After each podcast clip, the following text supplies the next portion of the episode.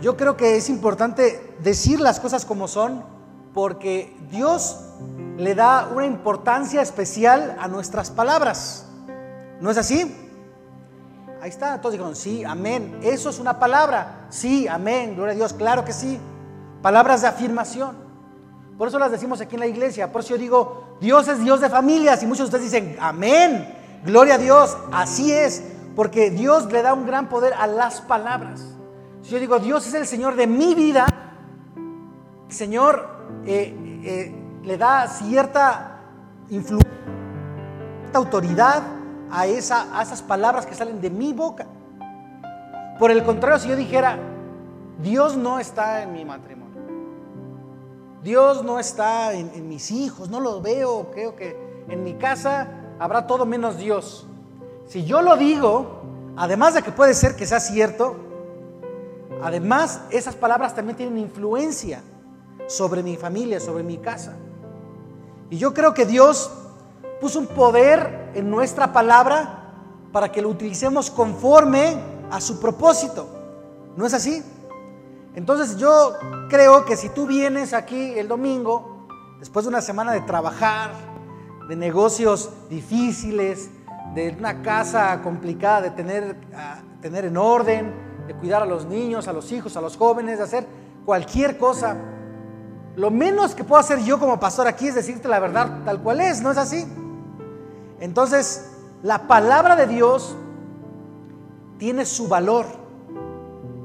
Y yo les he predicado las semanas anteriores, la pasada y la antepasada, que como iglesia Dios tiene una palabra para nosotros, una bendición especial para nosotros, un mover especial para ti que estás aquí reunido el día de hoy y no lo menosprecies, porque la palabra de Dios es puesta en tu corazón, en tus oídos el día de hoy, para que después tú la declares, tú la, la uses, la saques y en el resto de tu vida, en el día a día, en tu trabajo, en tu casa, en tu familia, tengas el poder de la palabra de Dios en tu boca. Jesús nos dio un ejemplo muy claro de la delegación, de, de la autoridad delegada en nuestra voz, en nuestra palabra. Vamos a leer ahí un pequeño pasaje en Mateo 21. Mateo 21, de los versículos 18 al 22.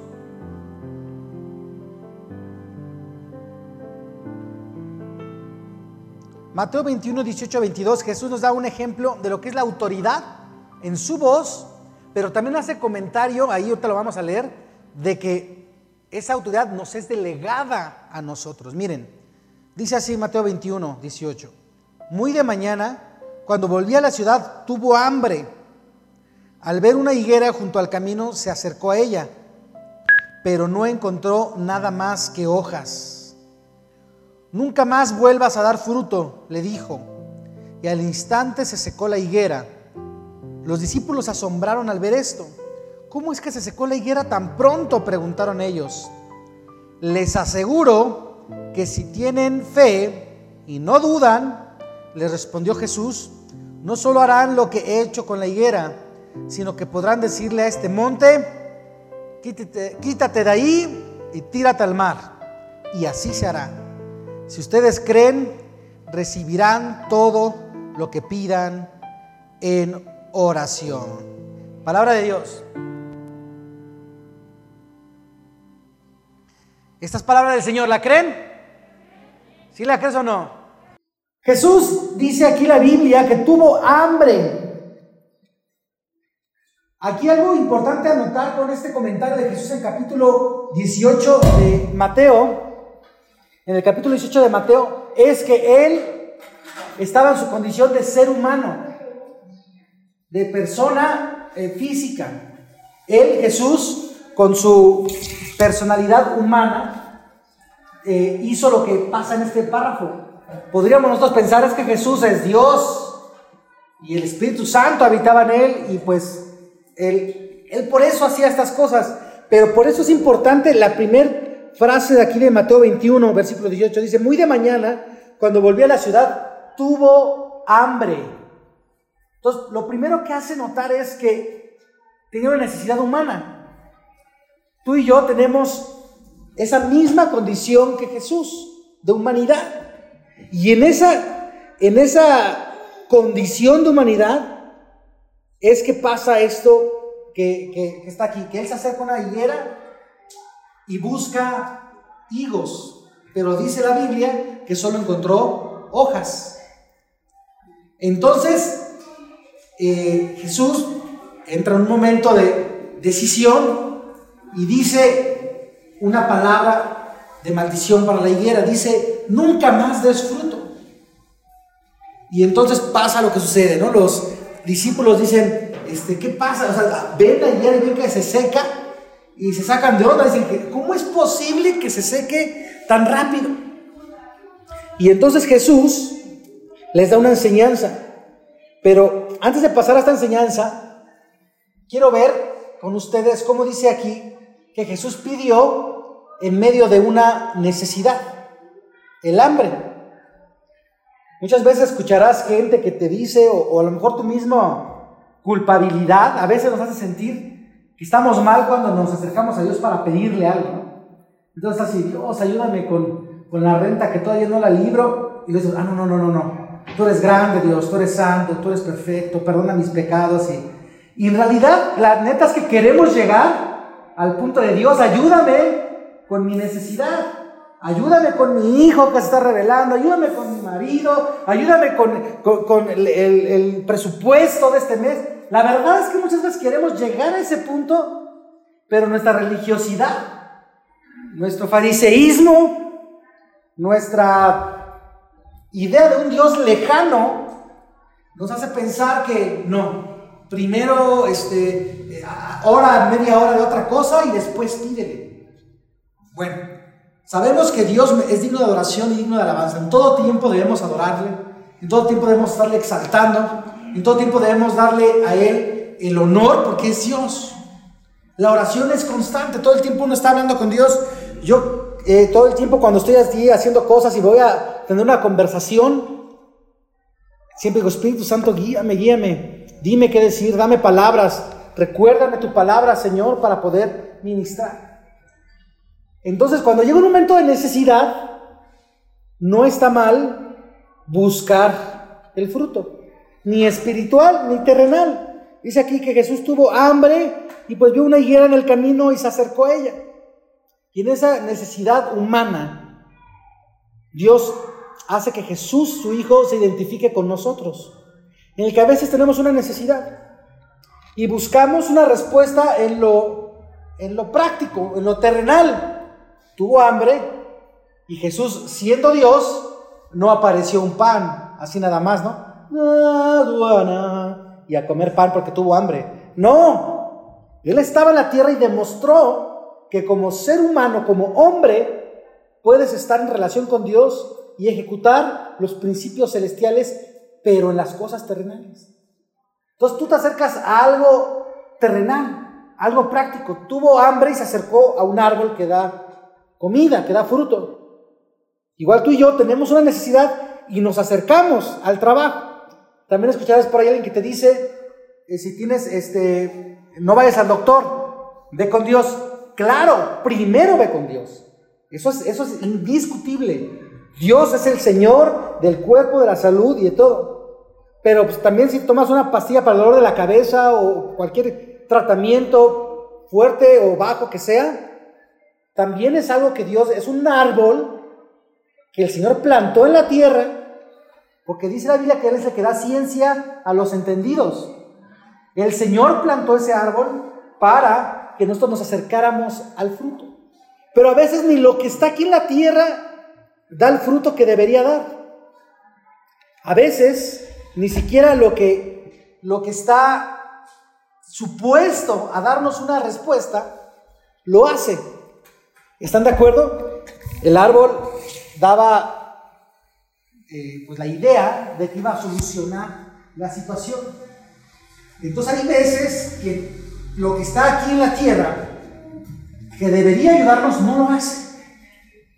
Igual pasa con el doctor, igual, por ejemplo, ¿no? O la medicina. Nos acercamos a ella porque Dios la puso, pero tampoco nos da la respuesta.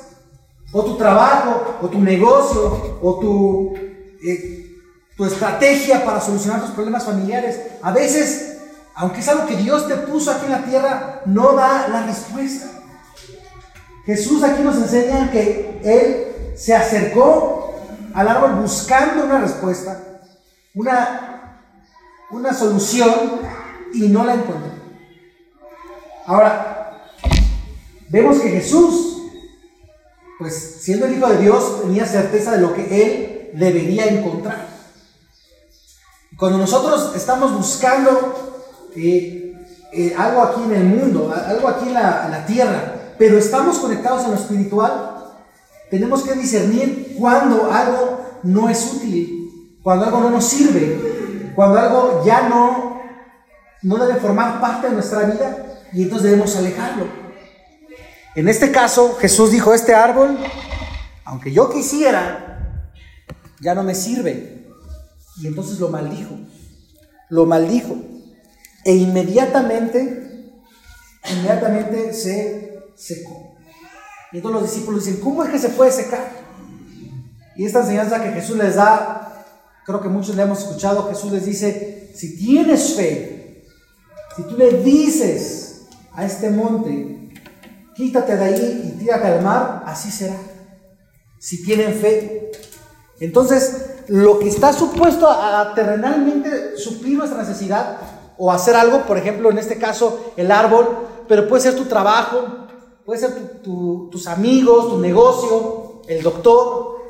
Eso, aunque es algo natural, que está diseñado hasta a veces por Dios para traer una respuesta a nosotros, a veces ni eso va a dar la respuesta, pero siempre la palabra de Dios va a estar por encima. Siempre la palabra de Dios va a traer la verdadera respuesta al propósito del Señor. Dice más adelante en, ahí de, los evangelios, en Efesios, va a leer Efesios 4, 25 y, y el versículo 29. Dice, por lo tanto, dejando toda mentira, hable cada uno a su prójimo con la verdad. Porque aquí les dijo Jesús en Mateo. ¿Por qué leo este versículo? Porque Mateo eh, explica cómo Jesús les dice a los discípulos, lo que ustedes le digan a estos montes tiene repercusión. Si tú en una condición de necesidad no tienes una respuesta y maldices, y maldices, eso que maldices será maldito. Hay poder, hay, hay autoridad en tu palabra. Si tú estás supuesto a hacer un negocio para salir adelante económicamente este mes, o el que sigue, o la quincena, lo que sea, y no sale, y tú dices, cochino negocio nunca sale, esa venta nunca se hace, nunca me sale ese negocio. O sea, lo maldices, se seca para siempre. Y creamos una cadena de maldición. Entonces Jesús le dice a sus discípulos, lo que ustedes confiesen, si ustedes le ordenan a ese monte que se eche al mar, se va a echar al mar. Entonces tú dices, es que mi jefe otra vez, nunca me hace caso. Y, por eso nunca va a salirme esto. Y por eso lo otro. Entonces estamos creando maldición. Estamos generando que un árbol se seque, que otro árbol se seque, que nuestra misma vida esté llena de árboles secos. Tenemos que ser sabios como cristianos y a veces dejar que las cosas sigan dando su fruto. No todo hay que echarlo al mar. Dice, si ustedes creen, recibirán todo lo que pidan en oración, dice el versículo 22 de Mateo 21, eh, todo lo que pidan en oración. Entonces, ¿qué podemos hablar? Como hijos de Dios, como, como gente que estamos en la iglesia, salimos de aquí y ¿qué hablamos? Dice aquí ahora lo que leía en Efesios 4:25, hablar la verdad.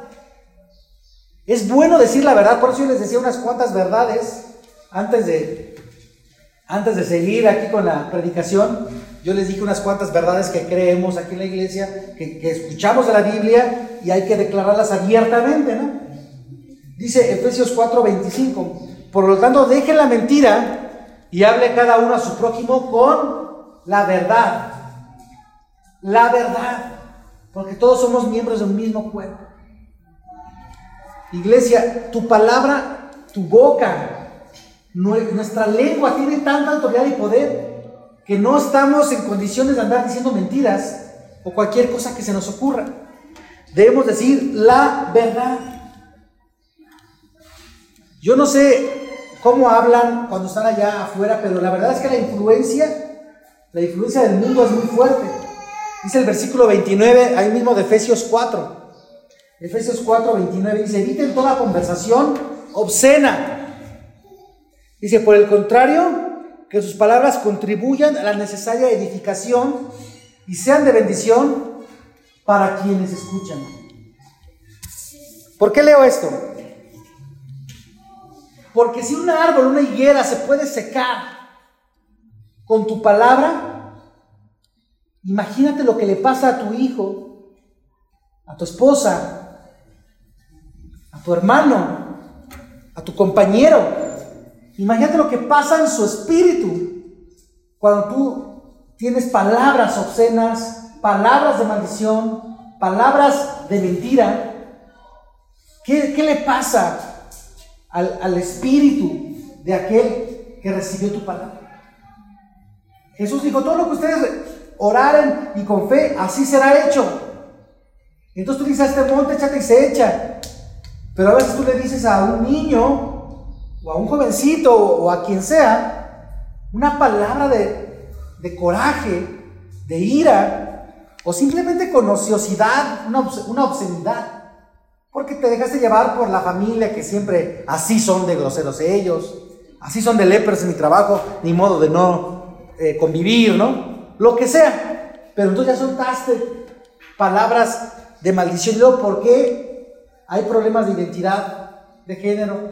Luego, ¿por qué hay problemas de autoestima? Luego, ¿por qué hay eh, eh, ansiedad, frustración, tristeza, depresión? Porque todo eso está maldiciendo a las personas.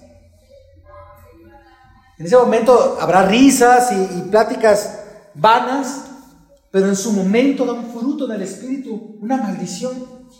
Tengamos cuidado. Dice, por el contrario, que sus palabras contribuyan a la necesaria edificación y sean de bendición para los que escuchan. Necesitamos dar una palabra que sea necesaria para el que lo escucha. Pensar antes de hablar. Voy a regañar a mis niños porque necesitan ser edificados Necesito una palabra de bendición. Entonces pienso en la palabra de bendición. En que aunque sea una disciplina, sea un regaño, sea de bendición para su necesaria edificación. Igual voy a hablar con mi esposa, con mi esposo, con mis hermanos. Entre nosotros no debe haber mentira. Hable cada uno con su, eh, con su prójimo con la verdad. Y a la hora de decir la verdad, también hay que ver que la digamos de manera que edifica. No digan, ah, yo por eso digo las cosas como van. No, hay que tener cuidado también. No mentir, no tampoco solapar, pero hay que pedirle al Espíritu Santo siempre que nos guíe qué hemos de hablar. En el siguiente capítulo, en Efesios capítulo 5, el versículo 4 lo voy a leer. ¿Alguien ayúdame a leerlo fuerte, porfa, para no desgastarme tanto? Efesios 5, 4, fuerte.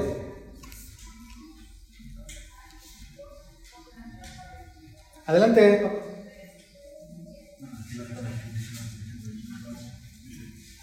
Ni palabras deshonestas, ni, ni necedades, ni truanerías, que, que no convienen, sino antes bien acciones de gracias. Ahí está, algo que podemos hablar. Dice ni truanerías, ¿no? Bueno, la traducción, nueva versión internacional, dice ni chistes obscenos, ni chistes groseros. Esas son las truanerías. O sea, no hablar cosas indecentes, palabras. Dice, más bien haya bien acción de gracias. Algo que nunca falla es la acción de gracias. Algo que siempre está en el mover de Dios y en su espíritu son las acciones de gracias. Si tienes una situación complicada y te da la tentación de maldecir, de mentarla, hacer lo que se te ocurra, gracias a Dios, porque a pesar de eso. Se te atraviesa el carro y en lugar de que se la mientes al chofer, le puedes puede decir, Gracias Dios porque a pesar de las este, pues, inconsistencias del camino, a pesar de las ineptitudes o lo que tú quieras, me has guardado, estoy vivo. Nos has librado de un accidente. Ahora, te da el golpe, tampoco la mientes. Dice, no uses palabras groseras, palabras indecentes, conversaciones necias. Mejor, gracias Dios, porque a pesar de ese golpe aquí seguimos. Siempre hay que dar acción de gracias, eso siempre funciona. El versículo 9 de ese mismo capítulo de Efesios 5 está entre paréntesis porque está explicando ahí de lo que está hablando. Dice, el fruto de la luz consiste en toda bondad, justicia y verdad. Hace ocho días yo les predicaba acerca de que debemos dar fruto, debemos dar evidencia, dar un olor grato en nuestra comunidad acerca de quiénes somos como, como hijos de Dios, como seres espirituales en este mundo. Que nuestra pelea no es terrenal aquí, sino es en el cielo, en las huestes espirituales, y que nuestro lugar está en los lugares celestiales, como dijo el Señor.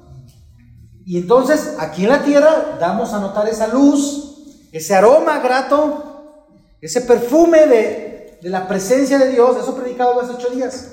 Dice aquí, entonces, ese fruto que damos nosotros como cristianos, dice el versículo 9 de Efesios 5, es eh, bondad, justicia y verdad. Iglesia, tenemos que ser buena onda. Tenemos que ser buena onda. Tienes que hacerlo voluntario. Tienes que hacer, hacer buscar la forma de manera eh, consciente de ser bueno con las personas. Tú no puedes decir como, como cualquier filisteo, no, pues yo no le caigo bien a todos, pues no le caigo bien a mí tampoco. ¿No? Eso no puede estar entre nosotros. No, pues a mí también me cae gordo. Si yo, es, que me envidia, ¿no? Es que me tiran mucha envidia y me tiran mucho hate porque, pues porque no les, no les gusta que ellos están todos torcidos y yo ando yo no siempre positivo, ¿no? Eh, eh, escondemos nuestro bienestar con el malestar No se puede. Tenemos que buscar ser agradables, ser bondadosos.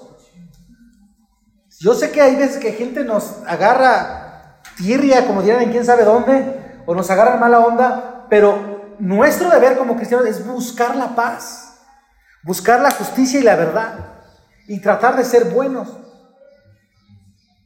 Y a mí, este, a mí me, da mucho gusto ver que en la familia, sea cual sea la familia, de parte de mis papás, de mi papá, de mi mamá, o de, o de, mi, o de Nancy, de su papá, de su mamá, o sea, toda la familia, yo me llevo bien con todos sus primos, tíos, y siempre estamos platicando, si hay una reunión, platico con todo el mundo. Y yo veo que a veces entre familia, y hablo de familia, ¿eh? Ni siquiera es así. Y, este, y, yo le digo a, Nancy, porque ella me dice, es que, es que este primo contigo se bien, ¿no? Qué raro que con tal no, no platique, pero contigo siempre platica. Digo, es que yo desde hace muchos años decidí, yo le voy a sacar plática, yo voy a ser bueno, yo voy a tratar de ser buena gente, yo voy a ser amable, no me voy a fijar en sus errores, en sus formas de, que me molestan, en sus formas de que a veces me, me siento este, incómodo, yo no voy a caer en eso.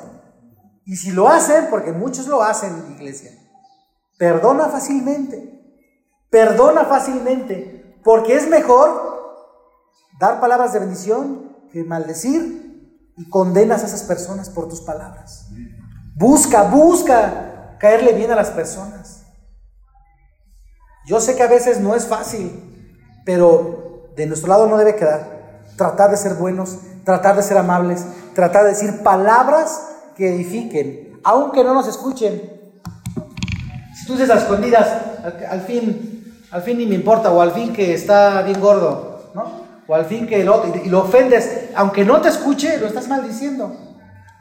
Es que eso dice porque a él no le, me está criticando mi camisa porque a él no le queda, ¿no? O sea, no tiene caso. Somos cristianos, son palabras necias que no deben estar nuestro día a día.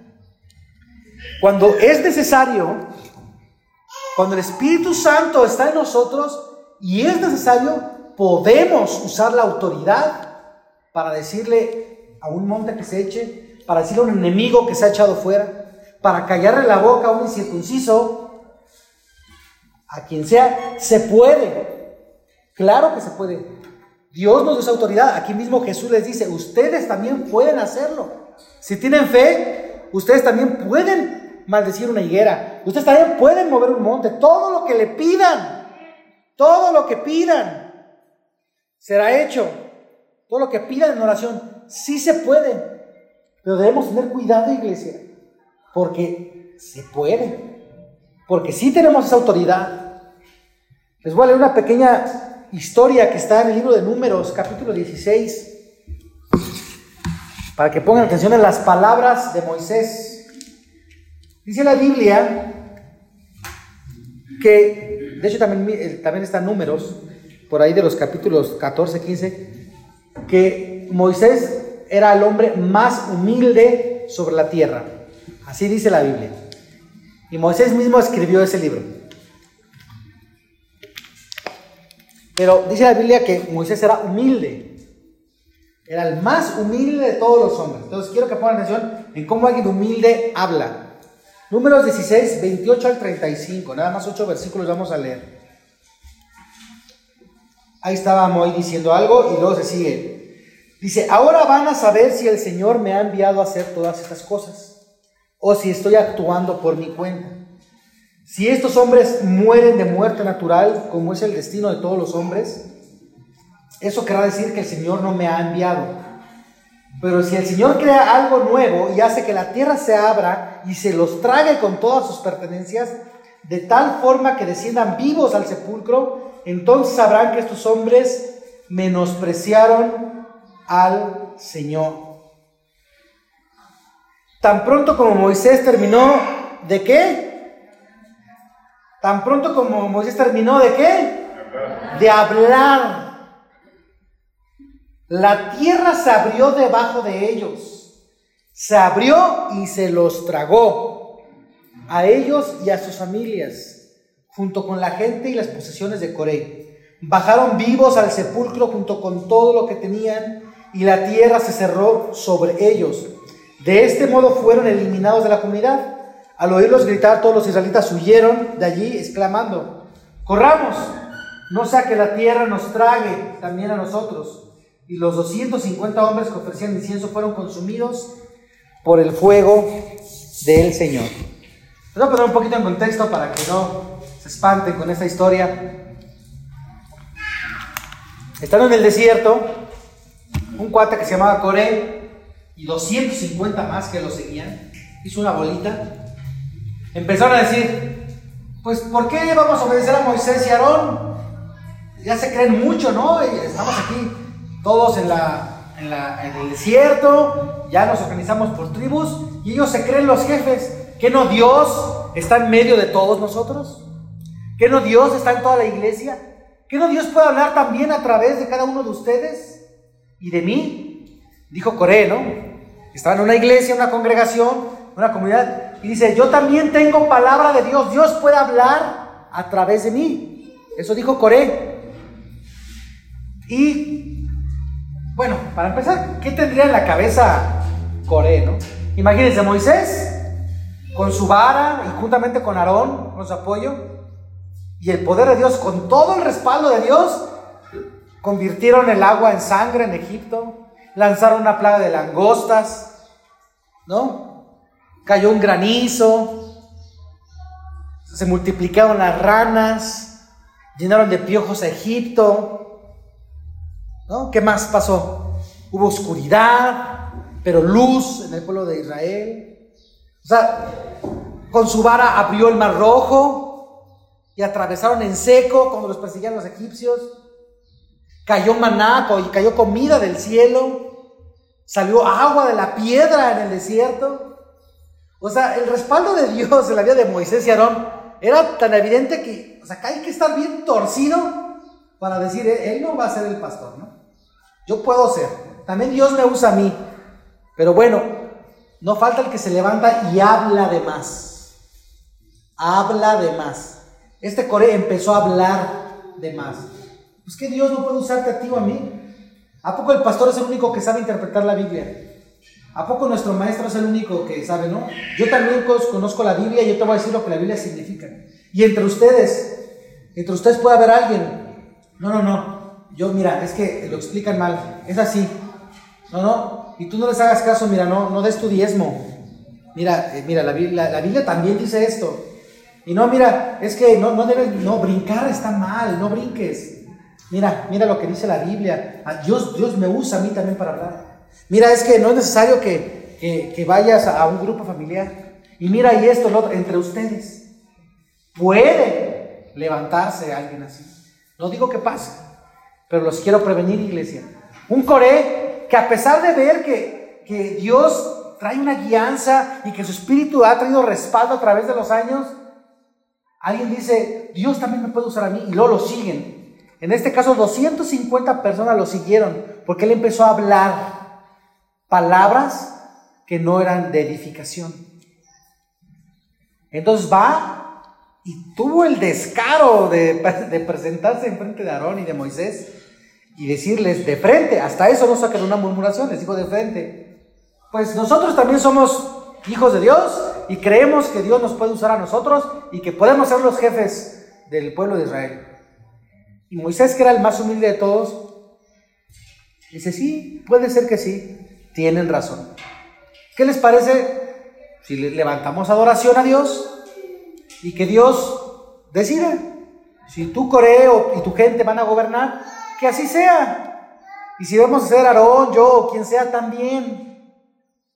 Sus palabras, ustedes leen los versículos anteriores, no quiero leer mucho, verán que Moisés no discutió, sino sus palabras siempre fueron de paciencia, de paz, de ¿sí? De, control, de autodominio, dominio propio, como dice la Biblia, fruto del Espíritu, y de alabanza a Dios. Vamos a levantar un altar, vamos a, a, ofrecer incienso, vamos a adorar a Dios y a ver qué pasa, que Dios decida. Entonces todo el mundo, los 250 y Coré, que eran los rebeldillos, estaban ahí, juntan eh, sus aceites y van a levantar este, un incienso, un aroma agradable, como decíamos hace ocho días, van a levantar un aroma que se supone debe ser grato para Dios y están ahí, está uh, los levitas, también está Aarón, está Moisés, y, y entonces Moisés dice estas palabras. Él las dice. Él no le dijo, Dios, este, te pido que los mates, que les calles la boca. Te pido que abras la tierra y los Dios, Dios, Dios no, no le dijo tampoco a Moisés, yo te voy a decir en el momento en el que tú alces la vara para que se abra la tierra. Tampoco. Sino que Moisés estando en paz, en la presencia de Dios, habiendo orado, porque dice la Biblia que él fue a la presencia de Dios, habiendo estado en la presencia de Dios, él simplemente confesó con su boca. Y ya, escucharon la historia, ¿no? Estaban todos ahí y dice Moisés, se para y dice, está bien, el que sea de Dios, que esté aquí, larga vida muera de muerte natural. Pero el que no sea de Dios, que no muera de manera natural, sino que pase algo terrible y desciendan al sepulcro. Dice que en cuanto terminó de hablar, dice que la tierra se abrió y se tragó sus pertenencias, sus familias, sus cosas, sus casas, y se abrió la tierra y llegaron hasta el centro, hasta el infierno mismo. Dice, cayeron vivos al sepulcro.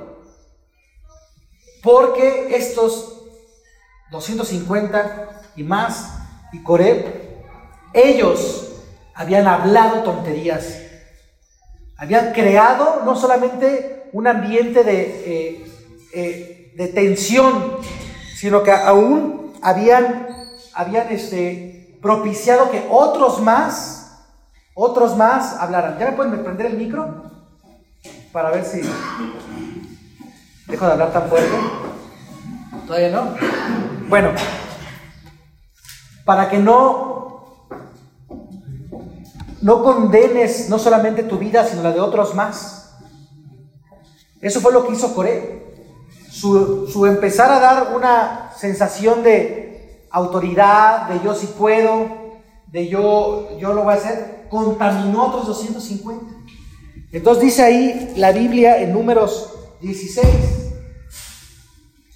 Que los que escucharon a Coré, los que escucharon a Coré, a Coré dijeron, corramos. El último versículo que leí, número 16. Corramos, no sea que la tierra nos trague también a nosotros. Mira, si fuiste de los que empezaron a hablar mal, a veces aunque corras, no te vas a escapar de la maldición. Dice, y los 250 hombres que ofrecían incienso fueron consumidos por el fuego del Señor. Los Coré y su familia fueron tragados, pero los que trataron de huir, el fuego del Señor, quiero que recuerdes un poquito, ya lo hemos predicado, que en, el desierto estaba la presencia de Dios como fuego, como columna de fuego en el cielo, para traer luz en la noche, como una nube eh, que traía sombra del día. Dice que el fuego de Dios alcanzó y los quemó los quemó por la palabra de Moisés. Por la palabra de Moisés. Dice la Biblia, en cuanto Moisés terminó de hablar, pasó esto. En cuanto Jesús terminó de hablar, dice la Biblia, al instante se secó la higuera. Cuando tú y yo terminamos de hablar, podemos crear una catástrofe a favor del reino.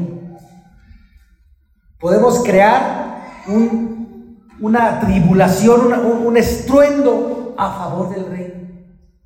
Pero debemos estar siempre en presencia de Dios. Debemos estar siempre en conciencia de nuestra posición. No maldecir por maldecir. No ofender por ofender. No condenar por condenar. Siempre primero busca lo bueno. Moisés primero buscó lo bueno, dijo, bueno, vamos a ver qué pasa, vamos a orar, vamos a todos a presentar un incienso, a todos una adoración a Dios, tú Coré y tu gente, todos, todos, y vamos a ver qué Dios dice. Primero Moisés buscó lo bueno. Jesús también, él primero buscó higos. No llegó así muy campante Jesús, maldito árbol, y ya, ¿no? Y tú también. No, Jesús no llegó así. Jesús primero buscó lo bueno, igual que Moisés. Cuando no hubo lo que se esperaba, entonces las palabras cambiaron. Entonces Jesús le da esa misma autoridad a tus palabras y a las mías. Yo sé que Dios nos ha, dado autoridad y muchas veces queremos maldecir en el nombre de Jesús. No está bien, iglesia. No está bien que a, razón de la Biblia o a razón de, un versículo o de algo que parezca bueno, maldigas a alguien. Habrá gente que, que a razón de la espiritualidad, de la religión, maldiga a otro. Por cómo viste, por cómo habla, por qué hizo o por cómo se comporta.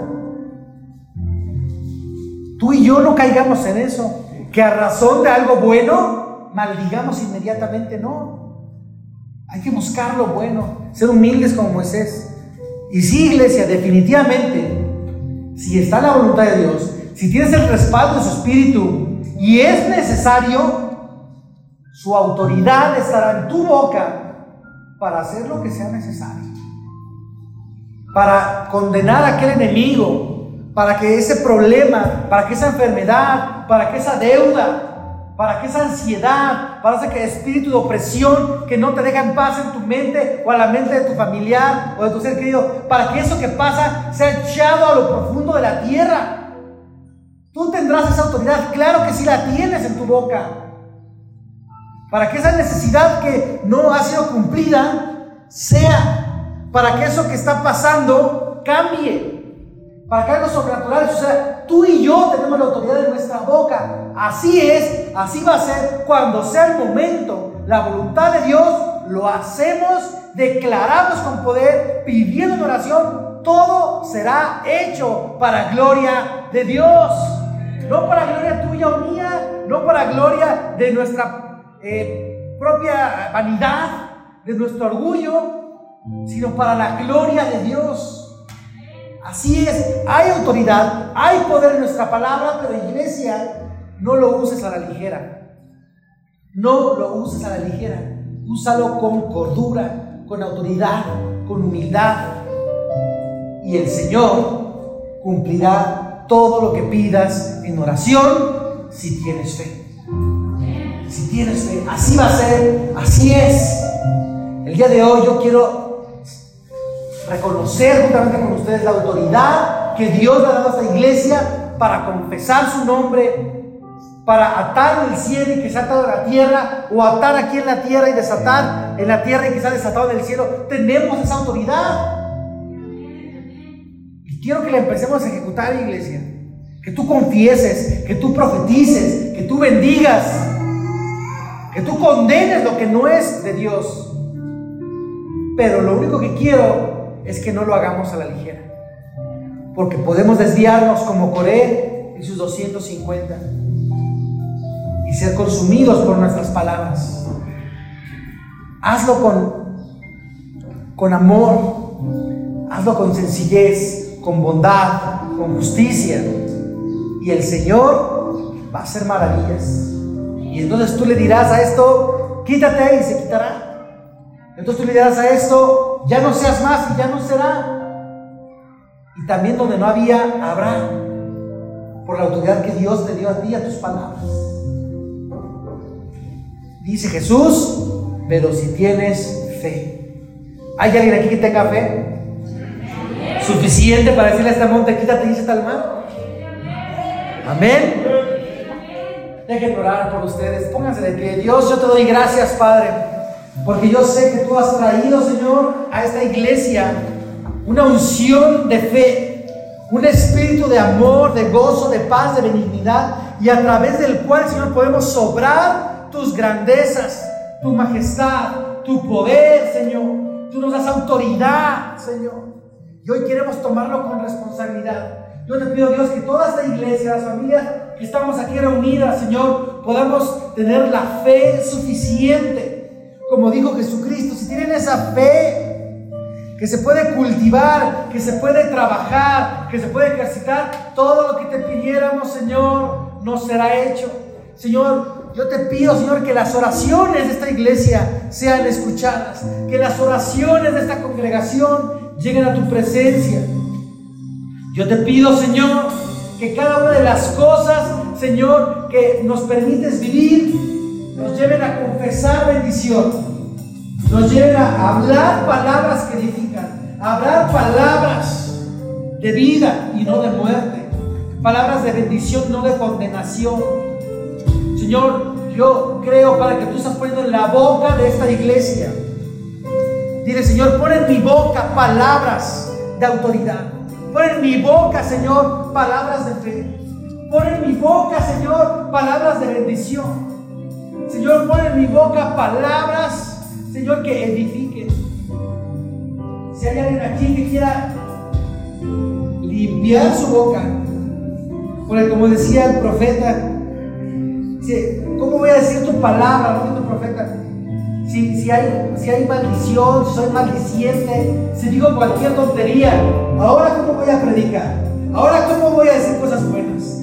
Entonces dice que en la visión un ángel le pone un carbón encendido en su boca y entonces él empieza a profetizar. El Señor hoy quiere limpiar tu boca. Tal vez te diga, la neta es que yo soy muy lépero, prosaico, pelado. Y soy muy indecente a veces a la forma de hablar. Pero Señor, aquí está mi boca. Si lo hago, si lo he hecho, Señor, de verdad no, no lo quiero hacer más.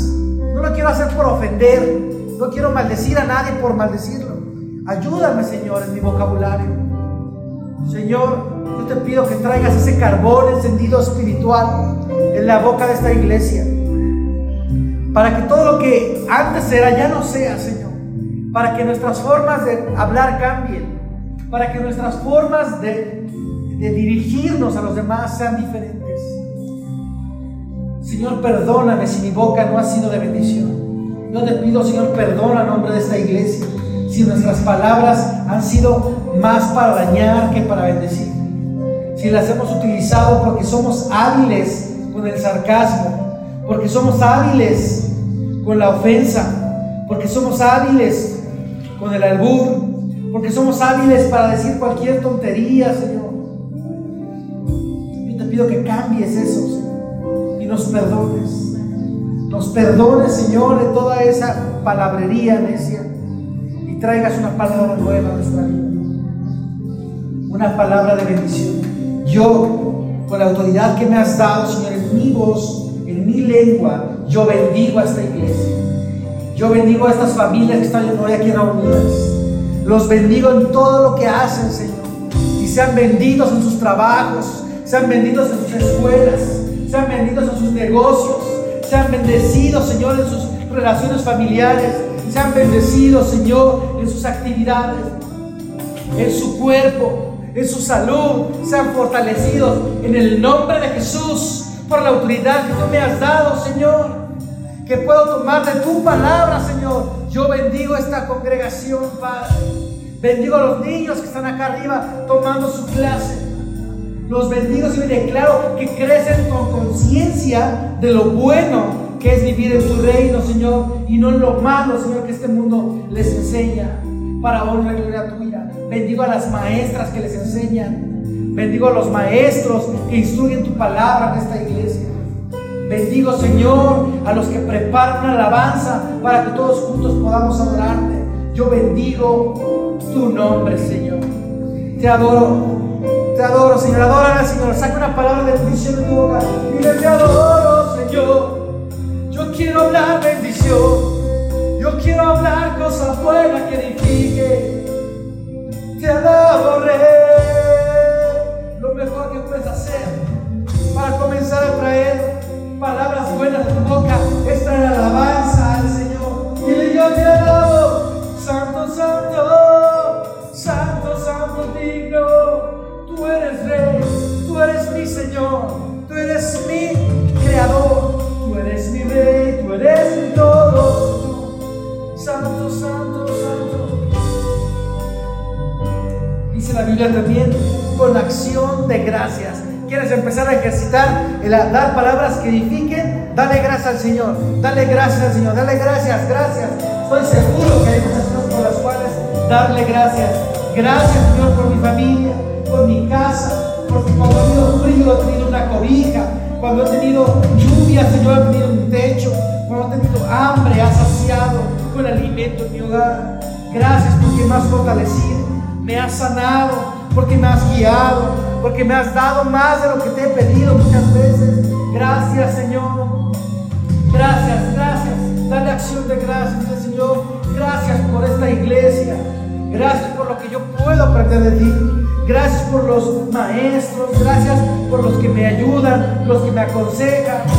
Gracias porque yo también puedo ayudar. Yo también puedo hacer algo bueno. Tú has puesto en mí dones, talentos. Gracias, Señor por lo que tú haces. Gracias, Señor. Gracias, Señor. Gracias, Jesús. Si hay alguien aquí que no ha aceptado a Jesús en su corazón, que no ha dado ese primer paso firme de decir, está bien, ya voy a ser un seguidor de Cristo, a esos que no quería llamarme cristiano, pero la verdad, es que quiero seguir de Cristo. Ya no quiero vivir mi vida Si no lo has hecho, ahí donde estás, haz esta oración y dile, Señor Jesús, me arrepiento de mis pecados, entra en mi corazón, dame una nueva vida. Si tú crees lo que Jesús hizo en la cruz por ti y lo aceptaste con una oración sencilla como esta, pero con fe, Él te puede dar una vida nueva, plena, entera en el Señor. Gloria Termina este tiempo dando una palabra de alabanza, de gratitud, de alabanza. Gloria al Rey. Es la palabra del Señor. Amén. Puedes tomar tu lugar.